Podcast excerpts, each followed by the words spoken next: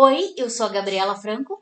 E eu sou o Thiago Cardim, e esse é o Imagina Se Pega no Olho, um podcast gravado na sala de casa com notícia, opinião e muita, muita chacota.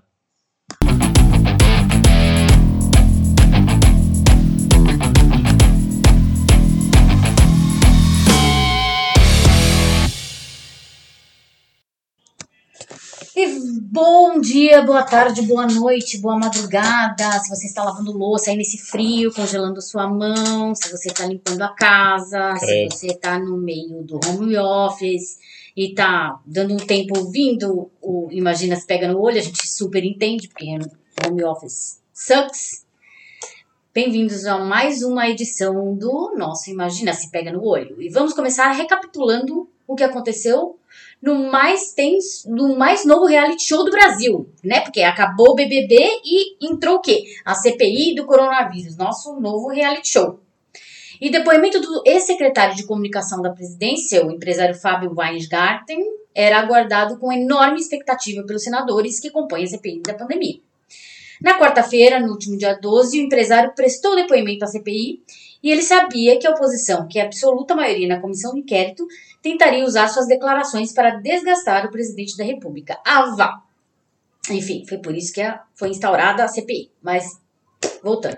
Se na véspera o ex-secretário de comunicação era considerado um potencial homem-bomba, durante a sessão ele se apresentou como um soldado leal ao antigo chefe. Weingarten fez o que pôde para poupar Bolsonaro e, para surpresa geral, não hesitou em defender e até elogiar o general Pesadelo, seu desafeto. O erro capital de Weingarten, no entanto, ocorreu quando foi abordada a entrevista à revista Veja, na qual ele declarou que houve incompetência e responsabilizou o Ministério da Saúde pelo atraso da imunização da população. Perguntando sobre as declarações dadas à revista, Weingarten alterou a resposta, mais conhecido como mentiu. Disse que a incompetência era da burocracia da máquina pública, que não, não, quer anda sozinha. nenhuma, né? Não é. anda sozinha. Pois é. E aí caiu na armadilha que ele mesmo ajudara a montar. A manchete serve para vender a tiragem, a manchete serve para trazer audiência, a manchete serve para chamar a atenção, conforme a gente conhece, ou seja, a culpa da imprensa, né? Insinuando que a revista havia inventado a declaração estampada na capa. Então publicou em seu site o A trecho. Veja. A Veja, é. É. A Veja, desculpa. Publicou em seu site o trecho da entrevista em que ele fala com ênfase da tal incompetência do Ministério da Saúde. O áudio, isso foi um áudio, tá, gente? Real. O áudio foi levado à sessão pela senadora Leila Barros e foi demolidor para o depoente. Vários senadores pediram sua prisão por mentir ao plenário. Acabou salvo por uma intervenção do presidente do colegiado, senador Omar Aziz, do PSD da Amazônia, que exortou os colegas a não promover o julgamento sumário. Fico feliz de ter colocado no roteiro a palavra exortou. Exortou. Só quero deixar claro isso aí. É. Weisgarten ainda mencionou uma reunião com o CEO da Pfizer na América Latina, Carlos Murilo, realizada em 17 de novembro de 2020. No encontro, segundo Weisgarten, Murilo disse: Eu quero que o Brasil seja a vitrine da América Latina na, na vacinação da Pfizer. É, pois é. Not gonna happen. O senador Renan Calheiros, que está sendo, inclusive, incrível nessa CPI, Pois é. não que apoiemos tudo que ele fez, enfim, é um imundo Tá também. longe de ser um é, santo, é, pois é. desgracento, mas ele tá ótimo nessa CPI, ele tá simplesmente vingando o povo praticamente. O senador Renan Calheiros relatou na comissão e perguntou na sequência ao depoente: o presidente participou da reunião? Desta não, respondeu o ex-chefe da SECOM. E no dia 17 de no- novembro, em que não participou da reunião com a farmacêutica norte-americana, produtora de uma vacina contra a Covid-19, Jair Bolsonaro compareceu a uma cerimônia no Palácio do Planalto para o lançamento do selo comemorativo Embratur 54 anos. Ou seja, caguei pra vacina. Foda-se a vacina aí. Vai você, vai qualquer um. Manda o, o caixa d'água, Carluxo aí pra ver.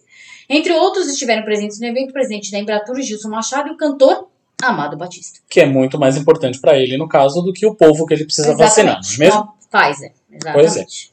Bom, aí a gente teve o representante da Pfizer. Nas mais de cinco horas de depoimento à CPI da Covid na última quinta-feira, dia 13, o gerente-geral da Pfizer para América Latina, o Carlos Murilo, tinha sido citado pelo Weinhardt, relatou aos senadores as seis vezes em que a farmacêutica tentou, sem sucesso, vender a vacina contra a Covid-19 para o governo brasileiro. O cronograma inicial da Pfizer previa entrega, caso não houvesse atrasos, de 1 milhão e meio de doses ainda em 2020 e outras 2 milhões e meio de doses até março deste ano, o que obviamente não aconteceu, já que as negociações não avançaram. De acordo com o executivo, ainda no ano passado foram cinco propostas, todas não acatadas, de venda de 30 ou 70 milhões de doses ao Brasil. Em fevereiro desse ano, houve mais uma tentativa, dessa vez de 100 milhões de doses. O acordo entre o governo brasileiro e a Pfizer só foi fechado agora, no dia 19 de março, com a previsão inicial de entrega de 100 milhões de doses. Na última terça, dia 11, o Ministério da Saúde anunciou a aquisição de mais 100 milhões de doses.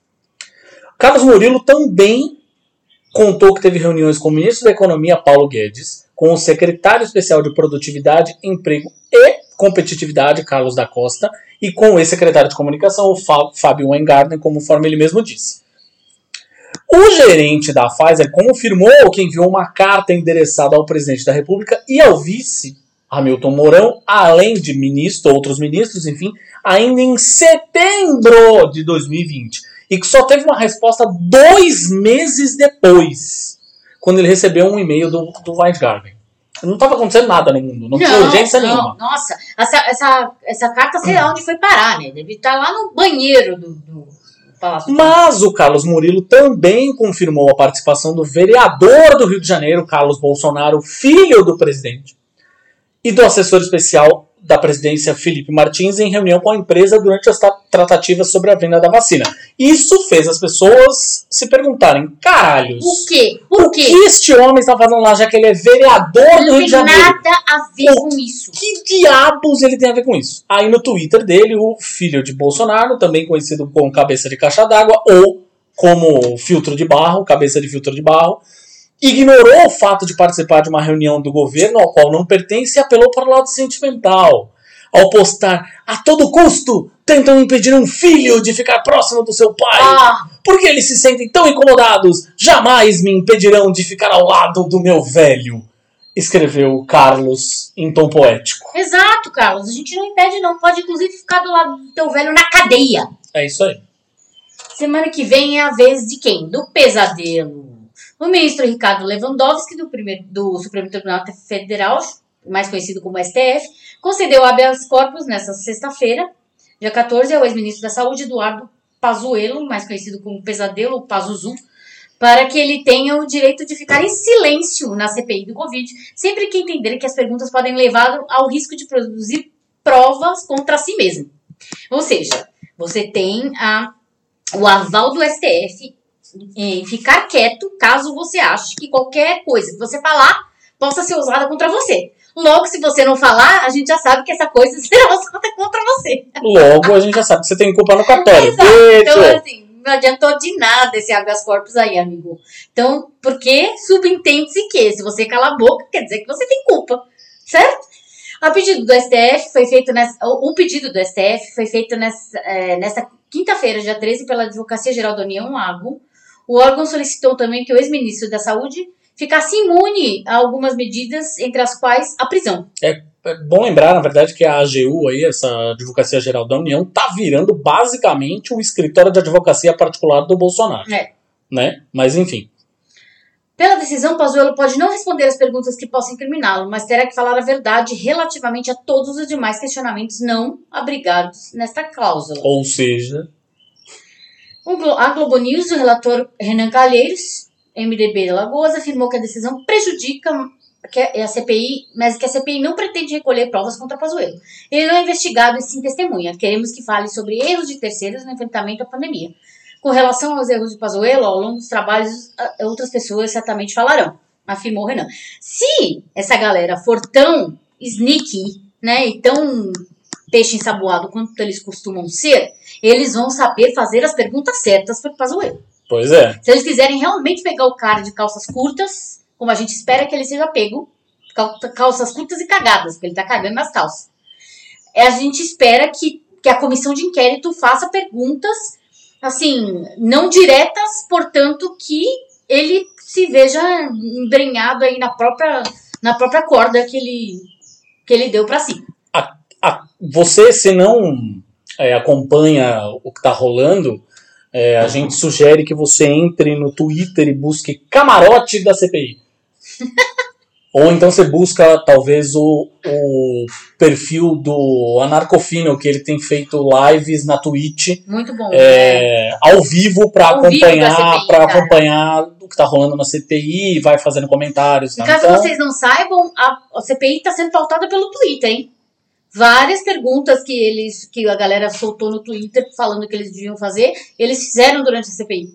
É, e tem uma coisa que eu acho que é interessante aí também, é lembrar que essa CPI não é uma CPI do Renan. É uma CPI da Covid. É uma CPI para entender que Bolsonaro É, para recolher provas de que Bolsonaro não. não É. teve a, a atuação devida É, ao longo, do, ao longo do- da- desse, da desse para combater a pandemia, né? Exatamente. A gente precisa o quê? A gente precisa de provas para mostrar que o Bolsonaro não tomou as medidas efetivas para combater a pandemia e assim condená-lo no Tribunal de Haia. É isso que a galera tá É, querendo não, fazer. é, no Tribunal de Haia é, É, um outro, é, é mais difícil, assim, bem Não, mais mas a difícil. gente quer provar por A mais B que o cara não fez nada. Não, eu sei, É? mas pra, pra chegar no Tribunal de vixe, ainda tem um caminho longo, assim, minimamente eu quero que chegue no impeachment. O impeachment já seria ótimo, já seria um bom Eu ponto duvido já. que seja no impeachment. Esse negócio vai, vai, ficar, vai ficar sendo empurrado com a barriga até o ano, Ano que que vem. vem. é. Exatamente. Vai ser empurrado com a barriga até o ano que vem. Porém, o ano que vem eu quero que todo que fique registrado que esse cara foi responsável por- pelas, pelas 400 mil mortes. Então, vamos lá, ó. Pra completar aqui essa conversa toda, pra amarrar essa, esse nosso giro de notícias, assim, durante uma transmissão ao vivo pelas redes sociais dele, claro, que é, o que, ele, que é só o que ele sabe fazer, o presidente Bolsonaro disse que a CPI do Renan, por isso que eu tô falando que não é, né? Não é a CPI do Renan, mas enfim, é um palanque. É o tempo todo o pessoal enchendo e perguntando: cadê a vacina? Olha só, por que será, não é mesmo? Enfim, esse talvez, portanto, esse seja mais um dos muitos motivos, assim, não sei bem, que talvez tenham sido responsáveis pelos resultados tão impactantes que tiveram uma pesquisa do Instituto Datafolha divulgada na última quarta-feira pelo jornal Folha de São Paulo, com os índices de intenção de voto para o primeiro turno da eleição presidencial de 2022. Lula aparece com 55% contra 32% de Bolsonaro. Se a eleição tiver dois turnos. No primeiro turno, a, diferença é de 21 por- de 41%, perdão, do Lula contra 23%. O levantamento do Datafolha foi realizado entre 11 e 12 de maio em 146 cidades e entrevistou mais de 2 mil pessoas. A margem de erro é de 2 pontos percentuais. Agora, olha que interessante. A pesquisa do Datafolha tem um ponto bastante importante. Ela foi realizada presencialmente. Ou seja, ela é muito mais precisa do que seria uma entrevista por telefone, aquelas entrevistas por e-mail, blá blá blá. Fica plausível também, comparando com outras pesquisas, que o fator pandemia finalmente começa a influenciar a imagem do presidente de forma mais inconteste.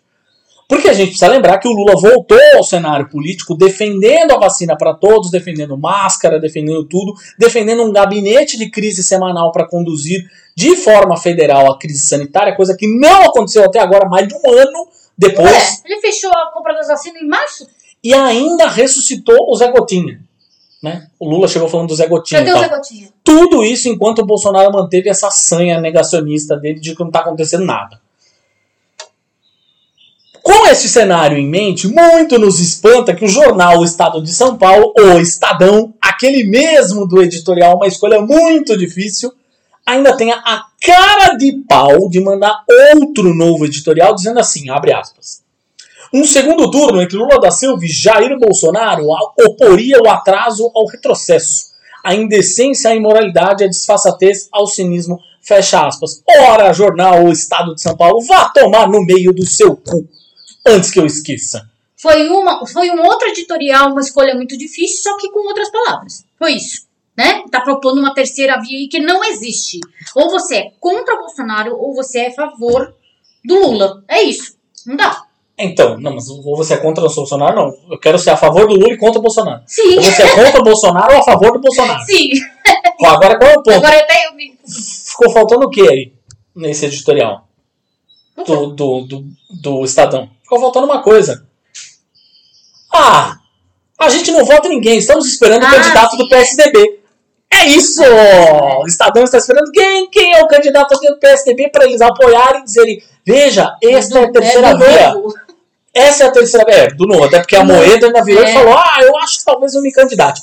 Enfim, é isso. Eles basicamente o Estadão está esperando quem?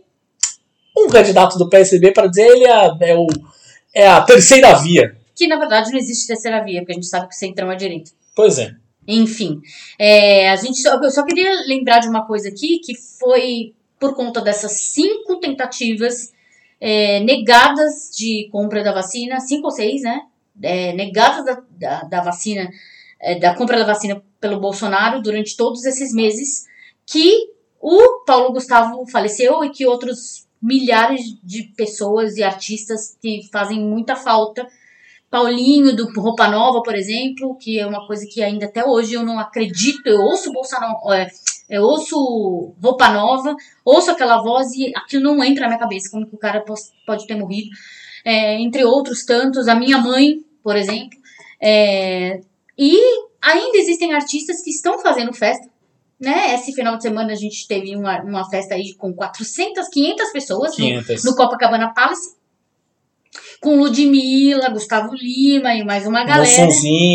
Mumuzinho. Mu- Mumuzinho, É. isso, Mumuzinho. Isso. E a galera, e essa mesma galera colocou notas de pesar pela, pela, pela partida do Paulo Gustavo, pela morte do Paulo. Gente, não adianta nada, tá? Deixa eu só contar uma coisa pra você. Não adianta você ir nessas redes sociais lamentar pela morte de Covid de um grande artista se você vai e faz uma festa com 500 pessoas onde essa mesma doença que levou o artista pela qual você lamentou pode contaminar outras pessoas. Pois é. Não tem coerência. Não existe isso, tá? Então, se você admira algum desses artistas aí e, e gostou que eles puseram notas de pesar a favor do Paulo Gustavo, babá, mas eles estão fazendo festa com aglomeração, eh, tá na hora de você repensar para quem você hum, eh, direciona a sua admiração, né? E para quem você dá dinheiro, porque não E tá na hora de assim. cobrar. Tá Exatamente. na hora de cobrar. E tá na hora de cobrar. Vai lá no Instagram dos seus artistas que fizeram isso e fala: e aí, cara, que, que coisa é essa? O que, que adiantou você falar que sente muito a morte do Paulo Gustavo se você foi lá e aglomerou? Porra, não dá. Não dá. Enfim, era só eu queria falar porque o negócio ficou entalado na minha garganta. É isso, gente. Vamos agora ao nosso querido assunto da semana.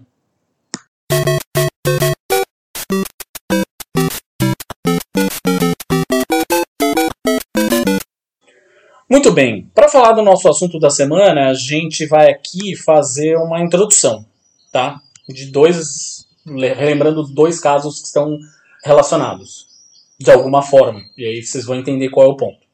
No começo de maio é, desse mês agora, em que estamos, portanto, um homem armado com um facão invadiu uma creche municipal em Saudades, uma cidade que fica a 446 quilômetros de Florianópolis, e desferiu golpes contra crianças e adultos dentro do estabelecimento de ensino.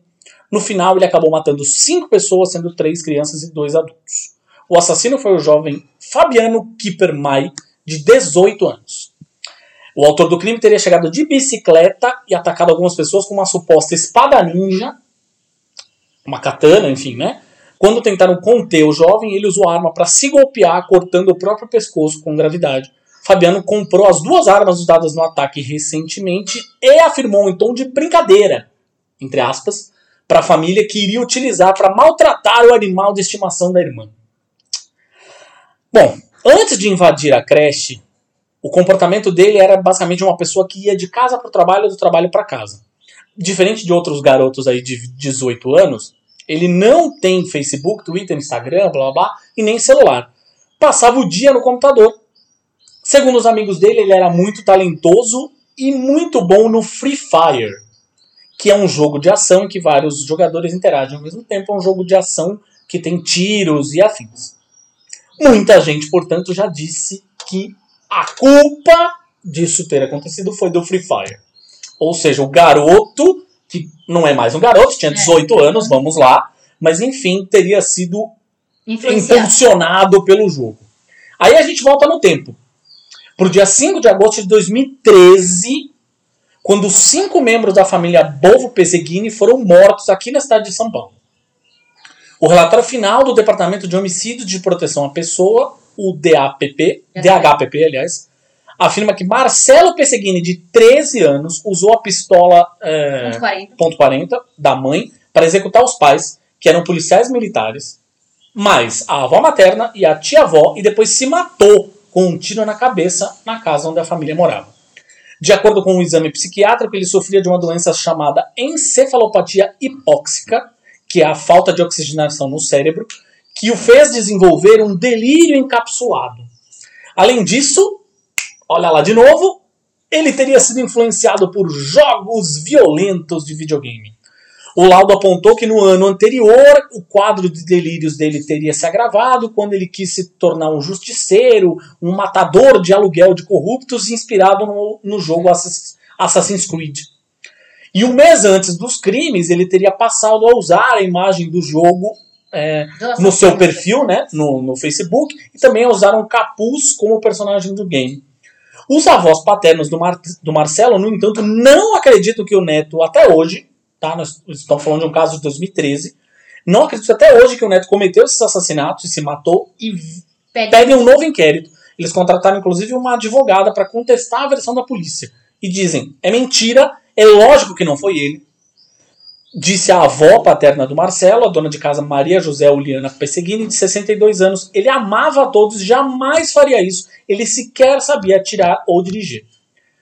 E aí o avô, que é o Luiz Pesseguini, disse que querem culpar o menino porque ele não está mais aqui. Ele guarda, inclusive, os celulares das vítimas e nela, nesses celulares, estão gravadas mensagens de carinho, por exemplo, entre o garoto e a mãe. Exatamente. Eu tenho dois, dois adendos para fazer sobre esses casos. No primeiro, o lado Fabiano Kippermeier, um menino lá de. Saudades. De Saudades de Santa Catarina. É, ele, é, ele tinha esse comportamento que era é, acima de qualquer suspeita, era um menino pacífico, que não tinha nada. Porém, ele tinha um, um, um, comportamento que a, gente, que a gente vê dentro da psicanálise, da psicologia, como um traço claro e clássico que indica psicopatia. Porque assim, é muito difícil você é, é, é, diagnosticar um psicopata assim, logo de cara. Você precisa de muito tempo de terapia, você precisa de muitos testes, você precisa de muita coisa. Porém, nesse caso, existem algumas, algumas pistas, na verdade, algumas, alguns sinais claros que demonstram que a pessoa tem esse quadro. E um deles é maltratar animais sem remorso. E ficou provado que o Fabiano maltratava animais. Tanto é que ele disse que ele comprou a espada para maltratar o bichinho de estimação da irmã. Porém, é, os, próprios, os próprios pais e os avós do, do, menino disseram que ele costumava fazer isso com animais rurais ali, né? Tipo cavalo, galinha e outras coisas, outros bichinhos aí.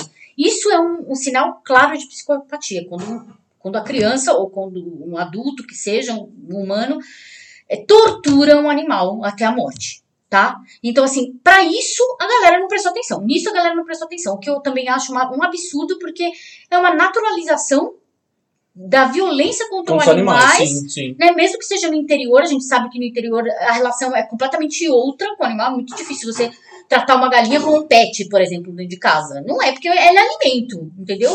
Então, assim, é, é normal, por exemplo, tratar a galinha como alimento. Ela, ela providencia a carne, providencia o, o, o ovo que a galera come. Entendeu? Então é difícil você ter essa coisa. Porém, ele, ele torturava esses bichos. Ele não pegava para matar e comer. Certo? Não que eu esteja defendendo aqui a morte para matar e comer, mas enfim, é, é, o fato de matar e comer. Porém, ele torturava esse bicho. Ele arrancava pena por pena, e aquela coisa toda. Sim. Uma tortura, gente. Imagina uma torturando bichinho. Então, assim, é naturalizado isso. A galera não prestou atenção nisso, mas foi direto para quê? Pro videogame. Foi direto pro videogame, pra questão que o menino jogava videogame. Ah, não, ele não tinha nenhuma rede social, porém ele jogava videogame. Ah, é isso, é isso. E a questão do menino aqui, do segundo menino da família Pesseguini, é, também ficou claro que os pais estavam envolvidos em denúncias contra a polícia na corregedoria. Eles tinham descoberto coisas da polícia e ficou claro ali que era um, um- uma queima de arquivo. Ele foi uma execução. É, isso ali. não tem, não tem prova nenhuma, mas, É. gente, vamos lá, né? Não, eles, eles estavam envolvidos Não, nesse- sim, sim, mas, não, mas não tem prova Não tem prova de que eles- foi uma execução. Exato. Parece muito uma execução, é É isso que eu tô claro, querendo dizer. é não claro, estou aqui dando veredito a nada. Mas é fato que eles estavam realmente envolvidos em casos de, de, corrup- é, de denúncia de corrupção dentro da polícia. Né? Ou seja, os dois estavam lá e aí o que, que aconteceu? Provavelmente houve uma execução e aí colocaram no- a culpa no menino e falaram: "Ah, vamos pôr a culpa no, no videogame e vamos arquivar esse caso, né? Porque é. o, o videogame é culpado de tudo. E aí a gente volta a essa discussão. É, o videogame, é engraçado porque o videogame é, é o, é o culpado mais recente, né? Porque teve uma época, na verdade, que o, o, o culpado era, sei lá, os desenhos animados, quadrinhos. os quadrinhos. A gente lembra, obviamente, da história do Frederick Wertham, que É. era o- aquele psicólogo escreveu é. a, Sedução dos Sedução dos Inocentes, que é o livro que durante anos, na verdade, colocou a pecha é, sobre os quadrinhos de é, corromper as corromper, crianças, né, corromper o, o- comportamento das crianças. Valores morais do costume. E que inclusive fez surgir o Comics Code Authority, que era aquele selinho que os quadrinhos americanos eram forçados a ter quando era uma história de violência, de terror, ou quando tinha. Enfim. Né? Quando tinha, sei lá, imagina o Comics Code Authority tinha que entrar até no- nos gibis que tinham é, é, uma sugestão de uma, de uma relação homossexual, por exemplo. Sim, foi isso que aconteceu com o Batman Robin, É, exatamente. Não, exatamente. assim, nunca ficou claro que havia uma sugestão ali de nada, porém, o pessoal do Comics Code achou que ah, aquela relação do Batman com o Robin não era paternal, era uma coisa homossexual. Foi daí que surgiu a pecha de que o Robin e o Batman tinham uma relação Sim. homossexual. Né? Então, assim, foi por conta E que isso poderia influenciar as crianças, ou seja, eles iriam ler o gibi do Batman com o Robin e iam do nada, mamãe, virei gay por É. causa do gibi do Batman. Exatamente. Enfim, isso aconteceu Então, já assim, com os aconteceu com os quadrinhos, quadrinhos, aconteceu com livros, aconteceu com livros, aconteceu com o heavy metal, ou com seja, rock. com rock, não, A gente tá vendo, inclusive, aquele documentário na da- sobre o rock na América Isso. Latina, né? Na época da ditadura, o rock foi veementemente proibido no México, por exemplo, né? No Chile, ele foi veementemente proibido. A galera era perseguida se, se tinha banda de rock. Então, e, e- e falando de selo, foi, por exemplo, esse tipo de coisa, a, a, a comissão que foi instaurada no Senado americano pela, é, por aquele grupo de mães que era liderado pela Tipper Gore, a esposa do Al Gore, foi o que fez, inclusive, surgir aquele Advisor. selo do, do Parental Advisor que até hoje tem alguns... algum- hoje tem, na verdade, bandas que, inclusive, usam com orgulho esse selo, né? Gostam de colocar Tem um destaque, assim, é isso. é. Mas na época isso era papo, que era pra mostrar pros pais que, que tinha conteúdo que era é, não recomendado dentro daqueles discos. E aí foi quando o Frank Zappa e o Dee Snyder, do Twisted Sister, foram fazer depoimentos no, no Congresso, e esse depoimento do Dee Snyder é maravilhoso. Maravilhoso. Tem no YouTube. Assim, assistam, porque é o tipo de coisa que, meu, o cara soube exatamente. Ele tava todo paramentado, assim, sabe? Como o Dee Snyder, de fato. Ele não foi de terno e gravata, nem nada do jeito. Não, tava de De calça roqueiro. jeans e não sei o que, cabelão e tal, e foda-se, foi. E ele é muito inteligente. E ele soube rebater, refutar todos os argumentos que as pessoas resolveram perguntar pra ele. Então, assim, vale muito assistir. Mas a gente teve outros, enfim, casos. A gente teve, por exemplo, o coisa de o- um lance de um pacto de suicídio em, em 85, 1985, entre James Vance e Raymond Belknap, que eram dois adolescentes que fizeram um pacto de suicídio entre eles, é, e eles escutavam Judas Priest. Então a banda foi acusada de colocar mensagens sub, pela família, de colocar mensagens subliminares nas músicas que fizeram os dois adolescentes se Mas, suicidarem. gente, um monte, né, né? Tem um monte de gente que foi acusada disso. Quem. 84 teve o Ozzy. Exato, o Kiss. Né, O Kiss era acusado de matar os pintinhos no, no- palco, lembra? Ah, eles usam uma bota. Nossa, isso É na aí. bota, é Nossa, isso foi uma lenda urbana é. absurda. a lenda urbana Primeiro porque Brasil. eles achavam que Kiss significava Nights in Satan Satan Service. É. Né? Não simplesmente beijo. Banda beijo. Era simplesmente banda beijo, gente. Mas eles achavam que era cavaleiros a serviço de Satanás. E depois eles. É, é aquela fan- fanfic crente, né? Fanfic crente não tem limites. E também colocou. Falaram que o. O O Gene Simmons. Gene Simmons usava uma bota cheia de prego e que ele soltava um monte de, de pintinho na- no palco e, e É que, tinha pisava em cima. que os pintinhos tinham estavam, na verdade, presos dentro da, do, do- do- da base da bota dele, que é aquela bota com aquele mega daquele, É, salto, é. daquele salto, né? Plataforma. Plataforma, é isso. que é Aquela mega plataforma e que os pintinhos estariam ali dentro, aí soltava os pintinhos e ele pisava nos pintinhos no palco. Ao Enfim, vivo. Tipo, ao isso vivo, é nunca, aconteceu. Nunca aconteceu. Nunca aconteceu. Tem milhares de shows do, do Kiss espalhados nunca no aconteceu. mundo inteiro. E você tem no YouTube, você tem tudo isso. Não tem nenhum show que eles fizeram maldade com qualquer animal. Isso aqui no Qualquer Brasil foi, Aqui no Brasil foi um- um, um uma febre essa, exatamente. essa lenda urbana. Eu me lembro porque eu gostava do Kiss, eu sou filha de pastor e eu ouvi para um caralho. Minha orelha quase caiu porque eu tava ouvindo, enfim, Cavaleiros a Serviço de Satanás. Pois é. Né? E aí a gente teve em 84, teve esse caso do Ozzy, os pais, o menino que se matou, Daniel McCollum, se matou, e os pais eh, disseram que foram as letras, foi a letra da música Suicide Solution, do Ozzy, que fez o menino se matar. E Temos temos, o caso clássico. temos o caso clássico do massacre de Columbine. Exato. Não, e da Sharon Tate. Que Não. foi questão do, do, do, do Helter Skelter.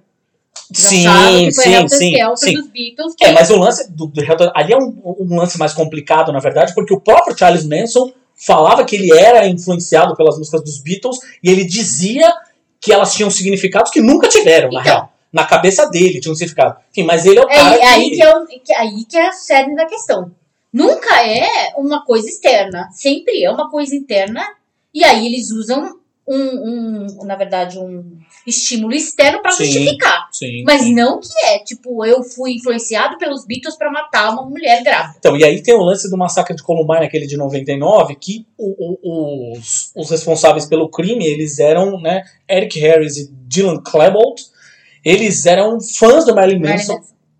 Não que o Marilyn Manson seja uma pessoa Não, muito boa, não gente. é. Mas o fato é que esses dois moleques invadiram a Columbine High School lá no Colorado, é, criaram explosivos, levaram armas de fogo, mataram gente pra cacete. E o lance é que o Marilyn Manson foi acusado de ser o responsável pelo crime. Ou seja, os dois moleques não eram responsáveis. Eles eram. Eles escutaram a música, tadinhos, e foram influenciados pela música. E aí. Tipo uma a- lavagem cerebral. é, e aí a música, isso quase acabou com a carreira do Marilyn Manson na época, na real. É. E isso a gente tem, por exemplo, um caso muito recente, agora muito recente mesmo, essa semana, a, em Vila Velha, que fica no Espírito Santo, voltou depois de, sei lá, uma década, pelo menos, voltou a ser. Finalmente alguém foi lá e decidiu, entendeu que aquela lei era uma lei absurda e derrubaram a tal da lei. Voltou a ser permitido comprar livro de RPG. Ah, isso que eu ia falar. O livro de RPG estava, o livro de RPG estava proibido de se comprar na cidade de Vila Velha, tinha sei lá, mais de uma década, por quê? Por causa de um crime que aconteceu, que inclusive eu, na época do site lá da Arca, escrevi artigos e mais artigos, dei entrevista, inclusive, falando sobre isso, mas que, É, que a mídia se voltou totalmente pro pro RPG, RPG. é. pro RPG, assim, inclusive um, Que era o um- novo, era o novo, era a nova influência, um, a novo, influência da galera. um, um, um especialista no assunto, inclusive, eu nunca esqueço, foi no programa do Ratinho falar sobre isso e o Ratinho ainda virou e disse: Ah, não, porque eu vou fazer campanha pra proibir esse negócio, esse jogo, que é um absurdo e tal. Quando ele explicou que, do que se tratava o jogo. E eu dei entrevista pra, pra, pra, pra jornal lá de Santos falando sobre isso e tal. É bizarro, porque era um caso que, no fim das contas, ah, não, mataram uma, uma, uma, pessoa no cemitério é, e os jovens responsáveis pelo crime Jogavam RPG. jogavam RPG e eram satanistas, ou em tese eram satanistas, Tem muitas aspas, porque a gente nunca Pois sabe. é. E aí, no fim das contas, o RPG, o RPG, a culpa é do RPG, o RPG, o RPG. Bom, o RPG ficou proibido num- numa década, ganhou uma pecha bizarra aí de jogo que mexia com a cabeça das pessoas, igual heavy metal, igual desenhos animados, e, obviamente, na última uma década, qualquer coisa assim, temos aí o videogame, né? Exato. Que é o grande culpado de tudo, na verdade. Exatamente. O que a gente tem a falar sobre isso, do ponto de vista de, da psicanálise, que é novamente isso que eu acabei de falar pra vocês. a gente tem que prestar atenção em outros, em outros detalhes do, do comportamento da pessoa. Tá? Não é porque uma pessoa é fanática por terror que uma pessoa é a favor da tortura, que gosta de ver as pessoas morrerem, que não. Muitas vezes você gostar de terror justamente indica que você é, tem medo, né? Tem medo de- da, da vida, tem medo das coisas e você enfrenta esse medo assistindo ou lendo ou gostando de terror. É uma coisa que faz você criar tipo uma casca pro medo Sim, né? exatamente. Então, assim, nunca são. As coisas não são tão simples assim, gente. Não é porque uma pessoa gosta de violência que ele é um monstro. Não é uma pessoa que gosta de ler coisas eróticas que a pessoa é um tarado. Não é assim. As coisas não são assim. Não são assim a olhos vistos. Não são preto no branco. Tá? Existem todo, existe toda uma camada cinzenta aí Sim, na psique humana que leva você a, a, a cometer atos ilícitos e crimes e outras questões, tá? E não tem a ver com, com a, o teor das coisas que você consome. Não tem. Por quê? Porque quem tem a cabeça no lugar, quem não tem nenhum transtorno mental desse tipo, consegue separar a ficção da realidade. Sabe o que, que é real, sabe o que, que é ficção. Sabe que aquele livro que você tá lendo sobre monstros alienígenas, não sei o que, não sei o que, é ficção. E é um escape. A gente usa a ficção para escapar. Exatamente. A gente usa a ficção para escapar. É salutar você fazer isso. É salutar você pegar, depois de um dia estressante no trabalho, ouvindo um monte de merda na tua orelha, chegar em casa e, e ligar o videogame e, e matar meio mundo no, no videogame. Por quê? Porque isso te impede que você faça isso na vida real. Entendeu? A coisa não funciona assim. É tão simples. Tipo, ah, ele mata no videogame, então quer dizer que ele quer matar tudo. Sim, a gente quer, mas a gente sabe que é crime e a gente não faz. É isso. Tem um livro bastante interessante, a gente tem aqui em casa, inclusive, que chama Brincando de Matar Monstros. Exato. Que é do Gerard Jones, que é um, um quadrinista, inclusive. É, E ele explica justamente o quão salutar é. a coisa do faz de conta. E aí, falando especifica, trazendo especificamente pro, pro lado das crianças, Infantil, adolescentes e tal, é isso. Porque, no fim, todos esses casos que a gente levantou aqui, falando de Columbine, falando desses casos dos adolescentes que se mataram com as bandas de metal, envolvidos com as bandas de metal, né? Falamos do caso do menino do- da família Pesseguini, o, o do outro cara de saudades que tinha 18 anos, enfim, mas ainda era Sim. jovem, né? É, o grande ponto é que a gente está falando basicamente de crianças e adolescentes. Esse livro em específico, a defesa do autor é que estas, esses simulacros Exato. de violência que se criam na cultura pop que ele consome, seja um, um, um gibi, uma série, seja um jogo de videogame, eu quero que seja, é ele basicamente aprendendo a lidar com aquelas questões que incomodam ele no dia a dia de um jeito lúdico. Isso. É como se. É como se. É simulacro mesmo. É como se fosse um. Sabe aquela, aqueles testes de, de fogo nos Estados Unidos que eles fazem? De, é, teste de fuga para incêndio? Uhum. Tipo, ah, o prédio tá pegando fogo. No caso do prédio tá pegando fogo, como que vocês agiriam? Eles fazem isso todo mês, praticamente. Todo mês, tem alguns que fazem toda semana. Sim. Que é o, o Firetest lá. Todo, eles fazem, é um, é um ensaio. Todo mundo. Aí eles mostram, a brigada de incêndio mostra quais são as, as saídas, mostra como que tem que fazer, justamente para não gerar pânico. E fazem aqui no Brasil também. Eu já fui É. da Brigada de Incêndio, inclusive depois tenho, tenho histórias para contar sobre Brigada de Incêndio em um outro, Em outro, em outro outro, episódio. outro episódio eu O conto. que, que é isso, gente? É exatamente isso. É pra você, na hora que acontecer a coisa real, você não entrar em pânico e você saber o que fazer. É como se fosse um teste é, lúdico, um teste levado na- no âmbito da brincadeira, do simulacro, para que você, para que a sua mente não entre em choque, caso aconteça isso na vida real. É isso. E, e- e mesmo. E mesmo assim, a gente tira completamente isso, de- descarta completamente a possibilidade dessas coisas acontecerem. É óbvio. É, não, mas, mas não só isso também. Tem um Mas a sua mente, a sua mente, é, ela é treinada, ela, ela é Hum. treinada. É como se, sei lá, uma mãe pantera ensinasse o, o bebê pantero a caçar. E aí ele vai se deparar com outro animal e vai ter a vida dele colocada em risco. É isso. Então, é, é, quando a gente consome ficção que tem violência, que tem alguma, alguma situação que coloca a gente em risco dentro da ficção, serve pra gente treinar nossa mente. Treinar o nosso inconsciente e subconsciente. Aí pra caso essas situações aconteçam. É isso. E não só isso também, ou seja, não só a violência pela violência, violência diretamente, ou seja, violência enquanto um treinamento para uma situação de violência que acontece na sua vida, mas também uma situação de violência, de, de enfrentar um monstro. É, é, por exemplo, um filme, inclusive, que a gente até sugeriu aqui já. O I Kill Giants. A gente sugeriu, Já, inclusive, aqui nas sugeriu. nossas dicas. Sim, sim. Enfim, que é baseado numa história em Maravilhoso. quadrinhos, inclusive. É. É, procure, o filme é muito legal. É, é Matadora de Gigantes, se não me engano, como ficou como, como em, português. Enfim, que é basicamente. Ela não está se preparando para matar gigantes, ela não está se preparando para matar ninguém. Os gigantes são medo. problemas, medos que ela enfrenta dentro da cabeça dela por causa de situações que ela viveu. Não vou contar, obviamente, isso não estraga o filme, mas é, que ela enfrenta na vida dela, assim, sabe? Relativos à família e tal. Vocês querem, um- querem um, exemplo muito claro do que a gente tá falando? WandaVision. Gente, WandaVision. Por que, que a Wanda criou toda aquela realidade alternativa? Porque ela Pra lidar com pra lidar com o luto. Então é isso, é isso que a, que a, que a ficção faz com a gente.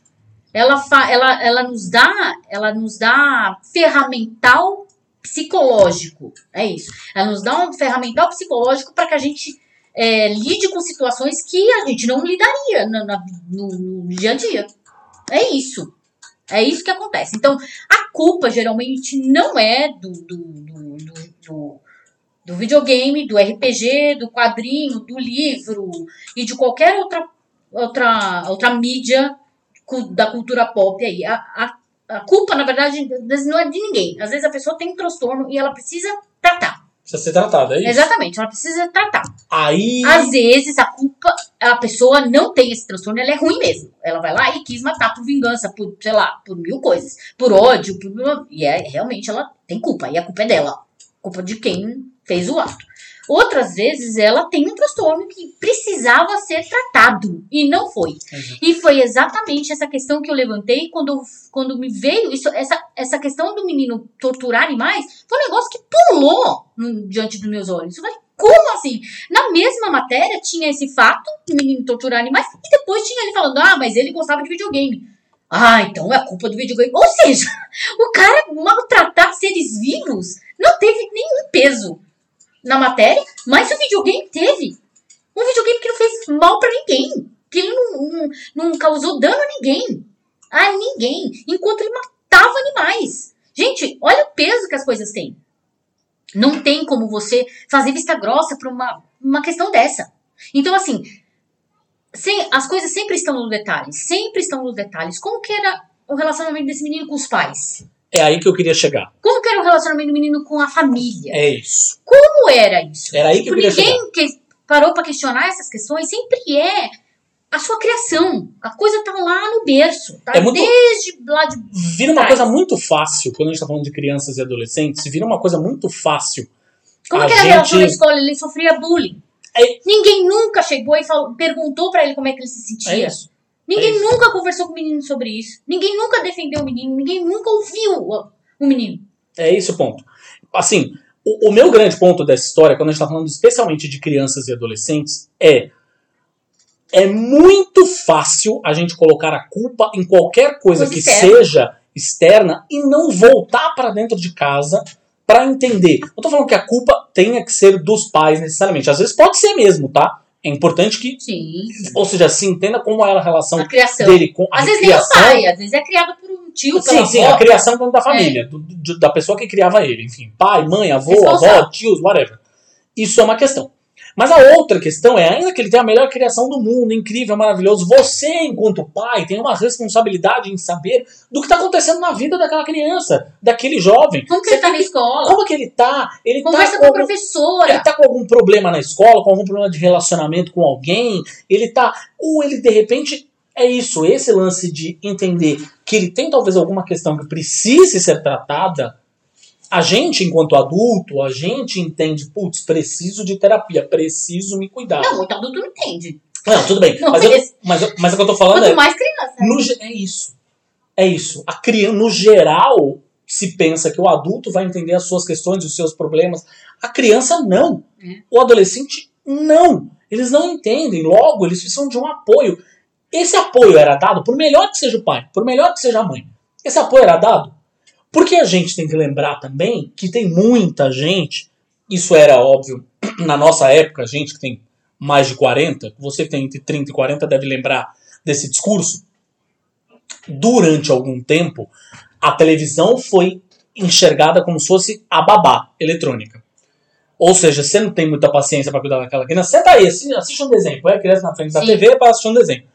Hoje, obviamente, a gente tem muitas outras outros tipos de babá eletrônica, né? Tem, tem o, computador, tem o celular, tem o tablet, tem um monte de babás eletrônicas. Muito que bem. Você tá vendo o que seu filho tá assistindo?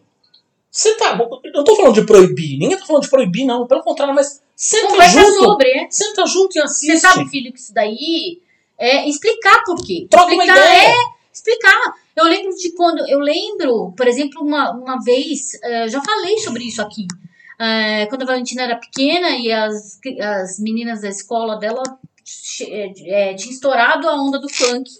E as meninas estavam ouvindo hum, funk. Sim, sim. Né? E ela queria ouvir funk. E a gente não ouvia funk em casa. Nada contra o funk, não, nada disso. É que eu acho algumas letras do funk totalmente misóginas, enquanto eu acho, eu acho outras maravilhosas né? E aí eu separo as letras que eu quero, que eu gosto, Sim. e de outras que eu não quero que ela ouça, né? E eu falei isso pra ela. Então vamos assim, vamos, quer ouvir funk, filha? Vamos ouvir funk. E aí eu pegava, pegava os funks que elas, que as crianças estavam ouvindo na época, que tinham letras extremamente misóginas, de violência contra a mulher, né? Violência sexual, que as crianças nem sabiam do que se tratava. Sim. E eu sentei com ela e perguntei: você sabe o que, que é senta na minha piroca? eu tive que perguntar pra criança o que, que era. Não, ela não sabia.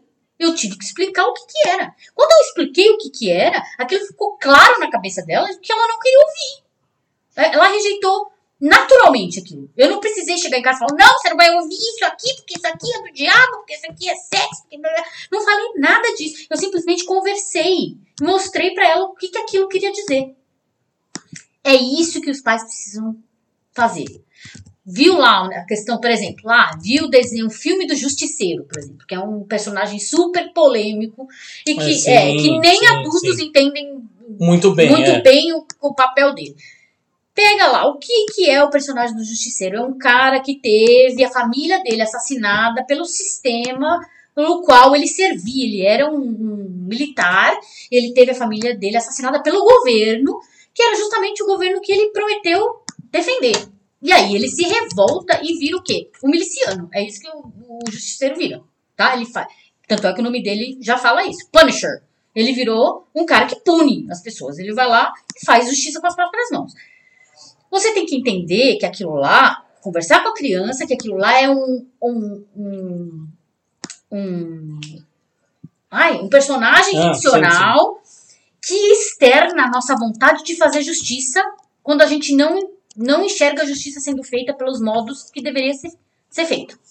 É isso. Então é um personagem que externa a nossa indignação. Mas que ele está errado. Na vida real, aquilo não pode acontecer. Sim. Você tem que ir por vias legais. Você, tem, você quer justiça? Você tem que procurar as vias legais para fazer justiça. Você não pode, porque senão você está se tornando um assassino. É isso que você tem que conversar com a criança. Isso é moral e ética, gente. E assim, vem de berço. Agora, eu também trago aqui a questão de que talvez os pais desse menino de saudades sejam um, um casal carente, seja um casal que, que não é que não tenha tido talvez a, a, possibilidade de oferecer terapia, seja um casal simples que talvez não saiba que ele precisasse de terapia, ok. A gente entende todas essas questões limitantes aí quanto Sim, à família do, do, do, garoto, tá? Porém, ele estudava, não estudava? Ele estava numa escola, não estava? Sim. Cadê os professores dessa escola que viu que o menino sofria bullying? Que é o outro porém. Por que, que os professores entraram em contato com os pais? É, exatamente. Por que, que não, existe, não existe uma psicóloga na escola, na cidade? Não existe um terapeuta que possa ter visto aquilo? Caramba, o menino tá isolado, o menino sofre bullying, ninguém vê ele, ninguém escuta, nada. Então, assim, né? Tem aquela frase que eu gosto muito que é para criar uma criança é preciso uma aldeia. Né? Nunca a culpa é só dos pais, tá? É de todas aquelas, aquela, aquela, aquela, aquela teia orgânica que ajuda a criar a criança. Exato. Que Nisso está inclusa a escola, nisso está incluso outros parentes que visitam a criança, nisso está incluso amigos, vizinhos, tá tudo incluso ali. Que são as pessoas que estão em volta daquele menino e acham que ele é meio estranho. Né? Então o brasileiro é bem engraçado, né? Ele se mete onde não deve quando ele precisa ele não se mete. Mas, novamente, o que a gente queria dizer com esse, com esse episódio é que as coisas não são tão simples assim, né? Às vezes a, tá tudo muito nos detalhes e a, a, o estímulo da cultura pop que você, que você é, consome é, não é diretamente uma influência para você cometer crime, tá? Não é, não deve ser. Ele é simplesmente uma forma lúdica de você lidar com a realidade. E quando a gente tá falando de jogo, aí no caso dos jogos de videogame, aí especificamente o RPG, enfim, ainda que seja RPG de tabuleiro, a gente pode colocar nesse, nesse balaio também. Mas quando a gente tá falando do jogo, porque uma coisa é você consumir um filme, né? Ou seja, você tá assistindo, ponto. Uma série, sei lá, assistindo passivamente. Um gibi, tá lendo ali passivamente. No caso do jogo, você interpreta um personagem, né? No caso do RPG, você interpreta um personagem. É você entra naquele papel, você ativamente toma as decisões, você ativamente.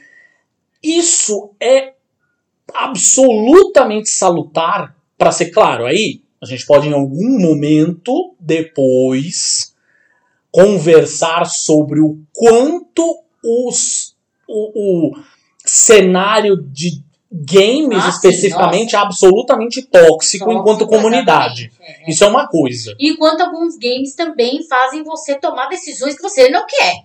Por exemplo, decisões misóginas dentro do próprio sim, game. Sim, sim, Mas é isso. O que eu tô falando é... pra, no, no GTA, você tem que atropelar quantas velhinhas. Você, quanto mais velhinhas você atropelar, mais mais pontos você ganha. Tipo, não, né, gente? Pô, aí você escolhe aí, tipo, é. se você quer jogar o jogo ou não. A lembrança do Carmageddon, né? É. Que era aquele jogo justamente que a ideia era você matar os pedestres e tal. E você tem que. Tem, tem jogo que, por exemplo, se não me engano, é o, Red Dead Redemption, que você tem que estuprar uma mulher. Tipo, não dá, cara. Não dá. Ele foi super criticado na época, eu lembro disso.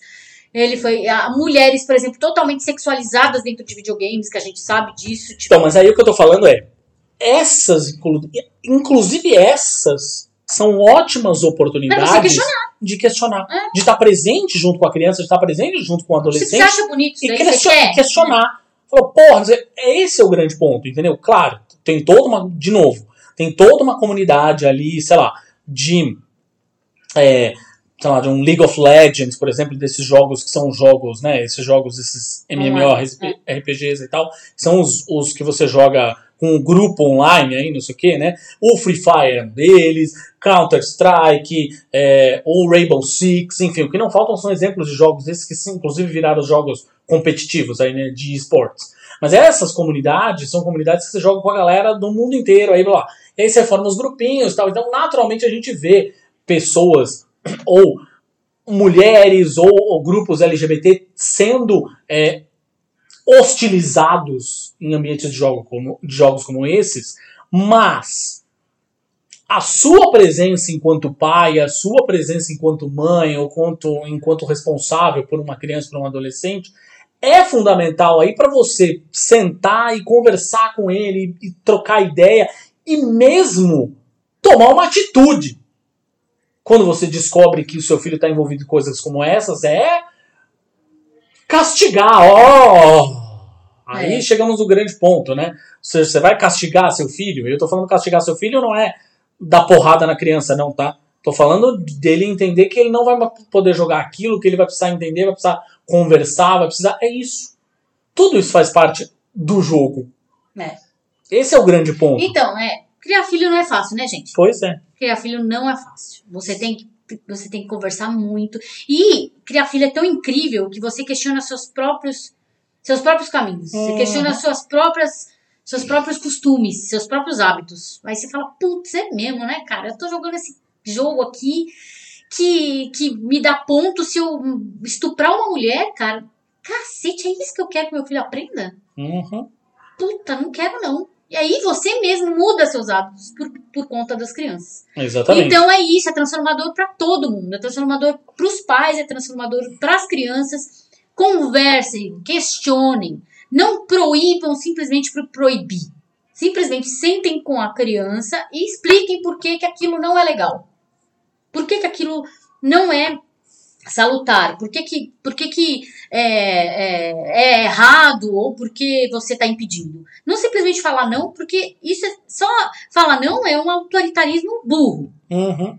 Que é o que a gente sempre está questionando aqui, sempre está batendo de frente. Tem uma coisa que acho que talvez seja a principal lição dessa conversa, que é justamente o processo de criação de uma criança, de um adolescente, não é simples. E justamente por isso, você colocar uma criança na frente do computador e achar que está tudo bem, que ela está sendo Não tá educada nada, ali, não vai é. acontecer nada, beleza? É o principal erro de uma questão que é talvez a principal questão aí, que é criar uma criança, criar um adolescente, não sei o que, é feito na base da conversa. Precisa conversar, não adianta. Disso você não vai conseguir fugir. Não vai conseguir fugir. Exatamente. Não, ah, vou deixar ele jogando lá o jogo que ele quiser para evitar que a gente. Não adianta. Se você está evitando uma conversa, acredite, você vai ter tributos que você vai né? ter que ser cobrado depois. Tem jeito. É isso. Não tenha medo de falar. É um outro ser humano. É diferente de você. Sim. Ele tem estímulos diferentes dos seus. Ele gosta de Ele coisas diferentes. Gosta de coisas diferentes. Converse. Entenda do que ele gosta. Entenda. Eu lembro até hoje, quando eu comecei a jogar RPG, que meus pais queriam entender a todo custo que diabo que era aquilo. Não que eles tenham entendido Muito. 100%, mas eles estavam. Ainda mais porque. Estavam dispostos. estavam dispostos. a- Ainda mais que o jogo que eu comecei É a é jogar, de fato. Mesmo que meu pai não entenda o que você faça, nem com o que você trabalhe, nem do que você gosta, mas eles estão dispostos a É isso, ouvir. tá disposto então, a conversar. coloque-se disposto. né? Coloque-se disposto. Eu lembro que o, o- o jogo de RPG que era o meu favorito, no fim das contas, a- a- passando por todos os. Eu passei, obviamente, por todos os fantasia medieval da vida aí, né? Por Ah, Dungeons and. Dragons e afins, não sei o quê. O meu favorito era o Vampiro. Que eram jogos de. Vampiro e o Mundo das Trevas como um todo, que eram jogos de horror. E aquilo, conforme eu comecei a comprar os livros e tal, queria compartilhar, queria mostrar pra eles, não sei o quê. Meu pai e minha mãe davam uma assustada, assim, sabe? Porque tinham as imagens pá, impactantes, os lobisomens e o caralho e tal. Muito sangue. E aí, e eu não sei, mas eles sabiam que eu sempre fui uma pessoa pacífica.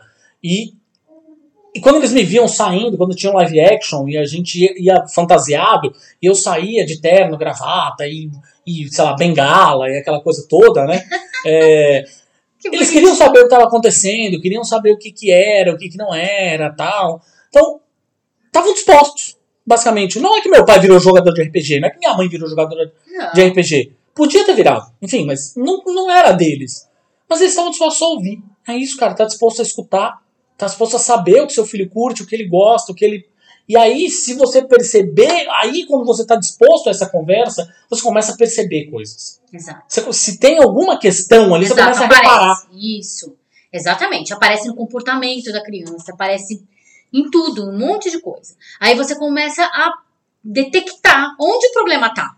O problema não tá no videogame. O problema tá mu- uma camada muito mais é, é, profunda que aquilo. E é Sim. só você conhecer muito bem uma pessoa que você consegue detectar isso. É isso. Né? E eu, eu vejo muita coisa. é, hoje, por exemplo, os pais, existe um certo choque, assim, quando eles vêm. Você fala, ai, não sabia que minha filha era capaz disso. Como você não sabia que sua filha era capaz disso, amiga? Você nunca foi. Tem muito pai que esquece como é ser adolescente. Eu acho isso um fenômeno bem estranho. A amnésia da, da, do, adu, do adulto. Sim. Ele esquece como ele era.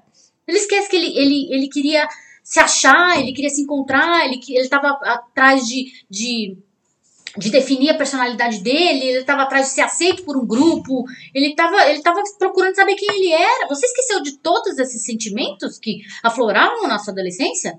Do quanto você era curioso, do quanto você queria, tinha anseio por liberdade, do quanto você queria fazer as coisas por conta própria. Você esqueceu de tudo isso? Você não lembra mais de como você era quando você era adolescente? Você aí cabe um exercício para os pais colocar no lugar do adolescente. E ainda mais com os os estímulos de hoje. A gente não tinha nem metade dos estímulos Sim. que temos hoje. Sim. Né? O máximo que a gente tinha era o nosso Alckmin lá.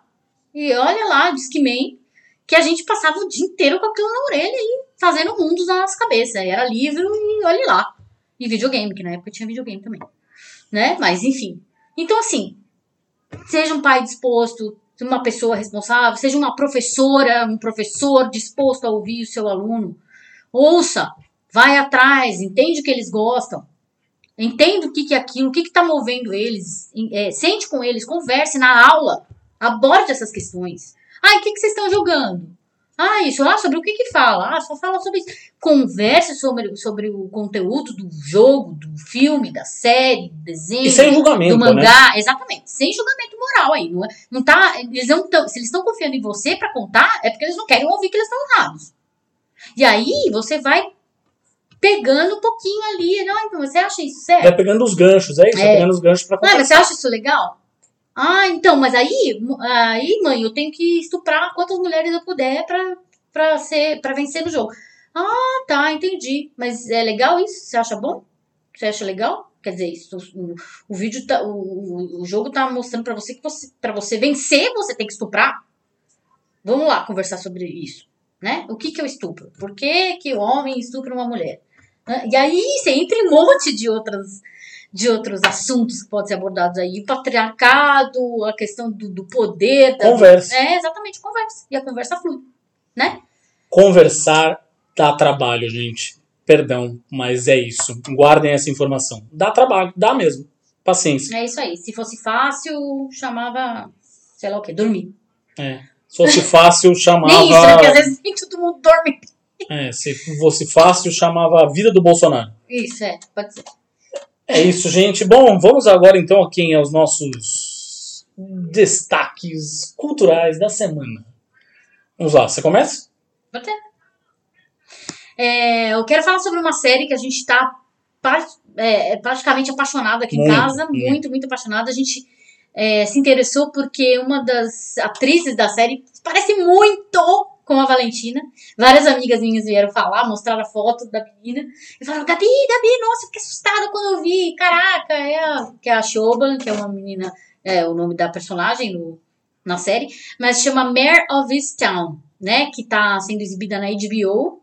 E é com a Kate Winslet, nossa querida Kate do, do Titanic, né? Nossa querida Rose do Titanic. Maravilhosa. Nossa, que ela no, no, os, os, os papéis da Kate Winslet não se não se não se resumem a ser, a ser a Kate do a ser A a Rose. Rose, do Nossa, Titanic. muito pelo contrário. é. Pelo contrário, ela é, uma, ela é uma atriz estupenda e ela mostra isso nessa série, né? Que inclusive ela é uma atriz inglesa e está arrasando no sotaque de- da Filadélfia. Incrível como ela tá com o sotaque americano na ponta da língua, tá maravilhosa. Que mostra ela sendo uma detetive de, uma, de um condado pequeno da, da Filadélfia, né? E aí todas as questões que envolvem esse condado. Estão acontecendo uma série de crimes e ela, tá, e ela é a, designada a a, né, a solucionar esses crimes. Mas aí a narrativa é muito rica e ela tem, foi o que o Thiago eh, meio que denominou como sendo um novel, né? Como sendo Uhum. um novel, que é tem uma grande trama e aí uma série de pequenas tramas ali em volta dessa grande Tem trama. muitos núcleos, na é, verdade. né? núcleos, exatamente. Familiar, e aí tem os amigos, e aí tem toda a As questão pessoas todas da cidade conhecem. pequena. né? Então é muito rica, em termos de narrativa, é uma narrativa muito redonda, muito rica, tridimensional, não é aquela coisa chata, linear, que vai até o fim, Não, você já timing, sabe. É, o timing é é fantástico. muito assim, rápida, você se, exatamente. você se sente amarrado O texto é série. totalmente verdadeiro, verdadeiro mesmo, aquela coisa que você, os diálogos são totalmente reais, é muito bom de ver. E aí tem a trama policial, que é o meu gênero predileto, e que me prendeu muito, porque não é aquela coisa óbvia também. Né? Quando você pensa, ah, é fulano. Aí quando vai lá, não, não é fulano, pode ser ciclano. E aí você fica totalmente absorto ali, é, é, preso na trama, tentando descobrir quem é o, o vilão do, do bagulho, do rolê. Eu, eu recomendo muito. É uma série que tá. A gente viu todos os episódios, né? Disponíveis, é disponíveis e agora a gente tá esperando. Tem mais três, na verdade, ou seja, uma série em sete episódios. É, os episódios são exibidos às segundas-feiras pela HBO. É, a gente viu os quatro primeiros, estamos aguardando os, os últimos três Mas aí já tô, ansiosamente. é, já tô ansiosa, porque eu não acreditei. Porque é, acabou num clímax, assim, que o negócio que eu virei pro Thiago e falei, não, não, agora como que eu vou fazer? Eu preciso saber. De tão boa que tá a série. Tá? É um desbunde, cara. Assistam. Mare of Easttown. Isso. É, Você quer falar do filme também? Não, A gente assistiu Marighella, sim. filme do Wagner Moura. Que vazou aí. É, pois é, sobre Carlos Marighella, é, que é um guerrilheiro, na verdade, que acho que talvez seja a melhor definição. Enfim, ele foi de tudo, escritor, foi é, político, é, mas acho que talvez a melhor definição a respeito dele seja de fato guerrilheiro.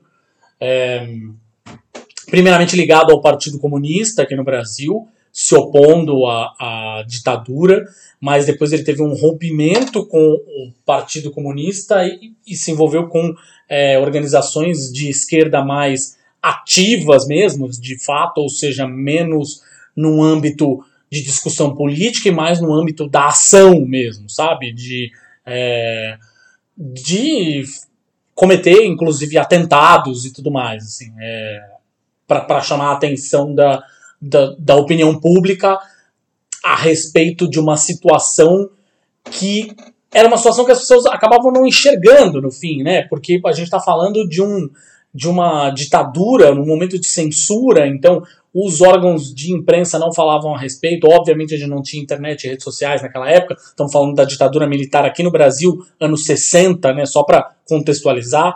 É, e a gente está falando de um, é, de, um, de um momento em que tudo que acontecia era às escuras, era é, por baixo dos panos, era e aí eles a ideia basicamente deles era criar um, um, uma coisa quase espetacular, assim, que Exatamente, pudesse pra ficar mostrar o que está acontecendo. É, é o que a gente tá tentando fazer, mais ou menos. É né? que hoje, no fim das contas, a gente tem muitas outras ferramentas, na É. verdade, né?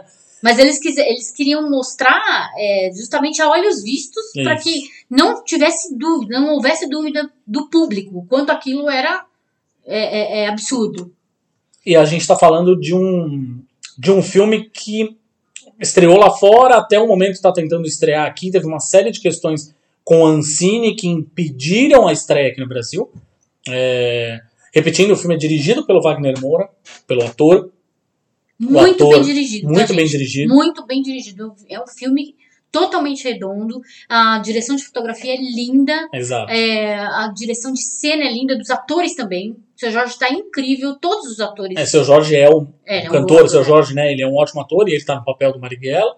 É, e é um filme que ainda não tem data de estreia cra- totalmente cravada aqui no Brasil.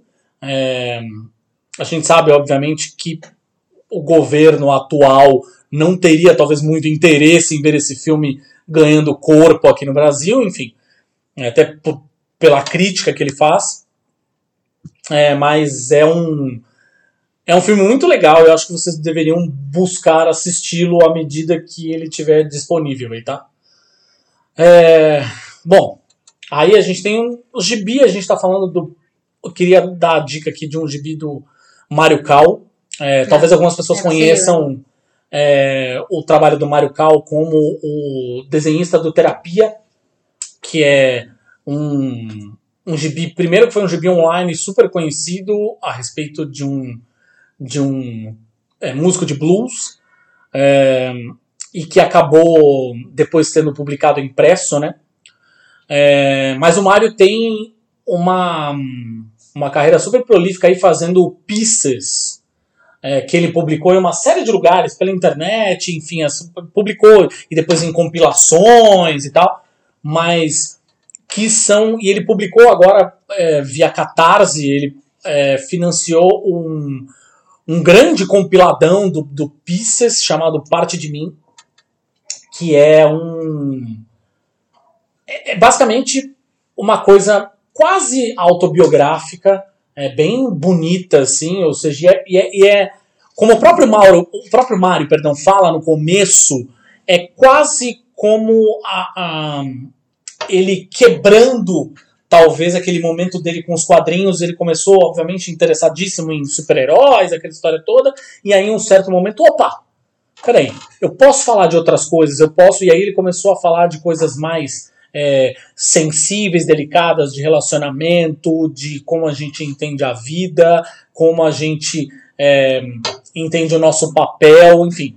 É, é- é muito bonito, é, e agora passado o momento do Catarse, o gibi já vai estar disponível para ser comprado em lojas de quadrinhos, então, por favor, vão atrás que é muito legal. E aí, a última música, coisa é isso. A gente acabou de ouvir, Acabamos, literalmente Exatamente. acabamos de ouvir. durante a faxina, inclusive, isso. O novo disco da Nancy Wilson. Pra quem não sabe, a Nancy Wilson é uma das irmãs do Heart, do, daquele grupo de, de rock, hard rock, na verdade, dos anos 70, 80, 70, 80, na verdade, né? Isso. formado por duas irmãs, a Anne e a Nancy, que são sensacionais, que tem é, canções como Barracuda, If Look Could Kill, entre outras. E aí a Nancy fez um disco super gostoso de É ouvir. o primeiro disco solo dela. Primeiro disco solo dela, super gostoso de ouvir. É, tem é, muitas das, das músicas são até mesmo acústicas, tem, muita, tem muito acústico e tem, tem muita, muito cover.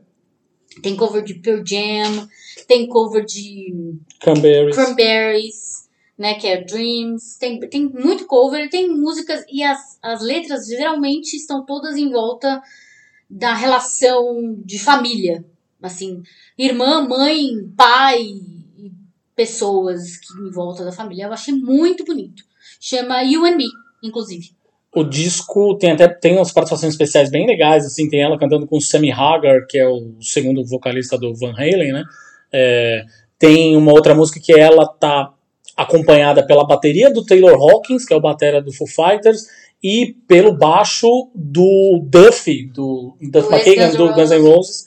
Então tem tem É uma galera que ela conhece, né? Uma galera Exatamente. Da, da, da velha guarda aí que ela Aí, conhece. mas acho que talvez é uma galera, inclusive, que é uma galera que Foi influenciado pelo foi influenciada pelo pelo é exatamente. reverencia ela. né? Exato.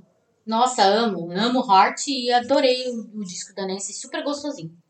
Ouçam, já está disponível nas principais plataformas de streaming, assim como também está disponível o Imaginas Pega no Olho, que você sabe, você escuta no Spotify, no Deezer, no Apple Podcasts, no Google Podcasts, onde quer que seja, que você vai lá, ouve.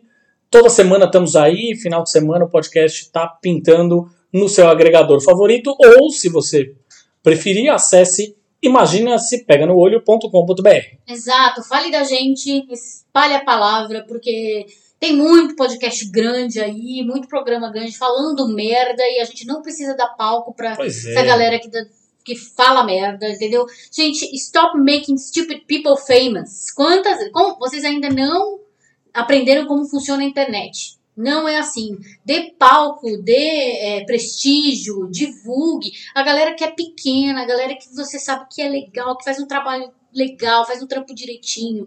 Vai lá, fala dos caras, fala da gente, inclusive. Fala, É. é isso, tem um monte de podcast, inclusive Tem a um gente monte de até. podcast bom, não é só a gente. Se você entra no nosso Twitter lá, por exemplo, é, o perfil do Imagina é, deu um retweet num, num tweet que eu fiz, inclusive, que era justamente uma thread pedindo para as pessoas darem dicas de podcast, dar uma porrada de dicas de podcast legal lá, para vocês seguirem, escutarem de todos os tipos, todos os gêneros pequenos, possíveis. Parem de dar visibilidade pra essa galera que é monstruosa e só faz merda. Só faz merda. É, Para. Tem, tem uns caras que só fazem merda, que aí vocês vão lá, dizem, olha que horror o que esse cara falou, E foda-se. aí dá mais visibilidade. Você deu pro visibilidade cara. pro cara, o algoritmo acha que aquilo é fantástico e ele vai continuar aparecendo mais ainda.